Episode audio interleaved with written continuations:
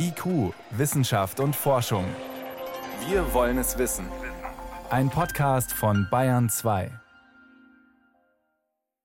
Wir müssen aufpassen, dass wir den jungen Leuten keine Angst machen. Das sagt der, Welt, der Chef der Weltwetterorganisation und er meint damit die heute beginnenden Verhandlungen des Weltklimarats. Da geht es um den nächsten Teil des Weltklimaberichts. Der fasst ja alles Wissen zusammen über Klimaerwärmung, über die Folgen, wie wir uns anpassen müssen und so weiter.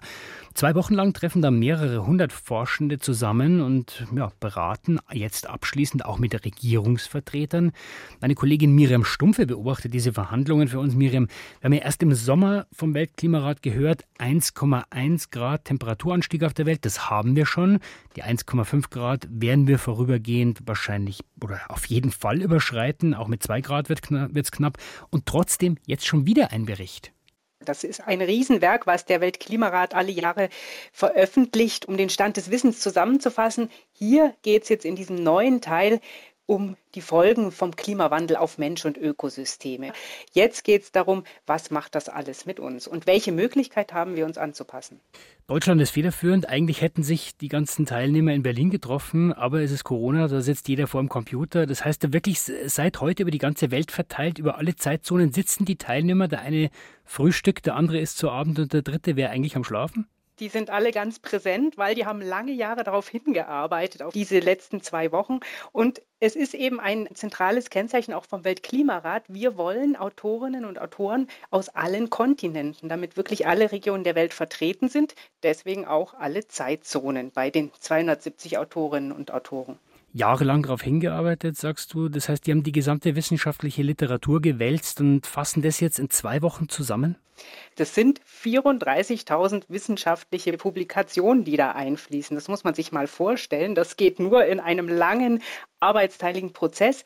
Worum es jetzt geht in diesen zwei Wochen bei der Sitzung, ist die Zusammenfassung für politische Entscheidungsträger. Klingt banal, so eine Art Inhaltsangabe macht man zum Schluss, aber wenn man mehrere hundert Seiten auf 30 Seiten eindampfen soll, dann ist das eigentlich die Stunde der Wahrheit. Jetzt sind ja auch Staatenvertreter mit dabei und wenn man das so zusammenfasst, versuchen die dann unbequeme Aussagen vielleicht auch abzumildern? Diesen Verdacht gibt es immer wieder. Wenn man die Wissenschaftlerinnen und Wissenschaftler fragt, die da mitarbeiten, man kann ja nicht dabei sein, die sind nicht öffentlich, die Sitzungen, dann sagen die aber, damit kann sich eigentlich nie ein Staat durchsetzen. Und es ist gut, dass die Regierungsvertreter dabei sind. Das hilft nämlich, manche Aussagen klarer zu machen, wenn die nachfragen, was heißt das denn jetzt genau? Und vor allem, wenn die Regierungsvertreter diese Zusammenfassung mit quasi unterschreiben, dann erkennen die Staaten dieses Wissen, was da drin steht, auch als gesichertes Wissen an, welche Gefahren mit dem Klimawandel verbunden sind, wie weit vorangeschritten er ist und was wir tun können. Also das Ganze ist am Ende ein wichtiges Dokument. Und um welches Wissen wird es in diesem Teil jetzt des Weltklimaberichts genau gehen? Was macht die Klimaerwärmung mit uns, mit der Natur? Das ist eigentlich die zentrale Frage hier und wie können wir uns anpassen? Also da geht es um Landwirtschaft, um die Wälder, um die Ozeane, alles, was lebt, auch die Städte. Es geht um Fragen, was passiert mit unseren Korallenriffen, zum Beispiel, wird es wirklich so sein, dass bei zwei Grad Erwärmung 99 Prozent der Korallenriffe absterben? Ja, und dann die Frage, welche Rolle spielt Biodiversität? Wie beeinflusst die Erwärmung die Ökosysteme? Und andererseits, wie können auch gesunde Ökosysteme Klimawandel lindern? Was passiert, wenn ich viel Mais oder schnell wachsende Bäume anpflanze, um Biosprit herzustellen, dafür aber Wälder oder Feuchtgebiete schwinden? Andererseits, was passiert, wenn ich viel aufforste, aber andere Ökosysteme gehen zurück? Das hängt alles mit allem zusammen. Das klingt so, als ob es relativ schnell sehr, sehr unübersichtlich wird unglaublich unübersichtlich. Und tatsächlich, wenn man die Wissenschaftler auch im Vorfeld reden hört, dann greifen sie dann zu so Begriffen wie planetare Gesundheit. Es klingt fast schon esoterisch, aber letztendlich ist es der einzige Begriff, der das dann zusammenfassen kann. Und wenn sie es dann wiederum versuchen aufzudröseln, dann wird es wahnsinnig kompliziert. Der Co-Vorsitzende der Arbeitsgruppe hatte im Vorfeld eine Grafik gezeigt, wo sie mal versucht haben darzustellen, wie hängt denn alles zusammen, das, was wir für den Klimaschutz tun, also Aufforstung, Wälder retten, Ernährungsgewohnheiten etc. Und wie hängt es dann wiederum zusammen mit dem, was wir für die Biodiversität tun. Und dann ganz, ganz viele Linien, die gehen durcheinander. Das sieht aus wie eine große Portion Spaghetti. Ein Spaghetti-Diagramm, so hat er das auch genannt. Ja, und dieser Bericht, der hat jetzt also die Aufgabe, jede einzelne Spaghetti da rauszupicken, anzuschauen und zu bewerten, was hat welche Folgen für wen. Das heißt, Miriam, wir haben in den letzten Monaten im Wesentlichen über Corona geredet. Ist es deiner Meinung nach gut, dass wir jetzt wieder mehr über das Klima reden, das andere große weltweite Problem?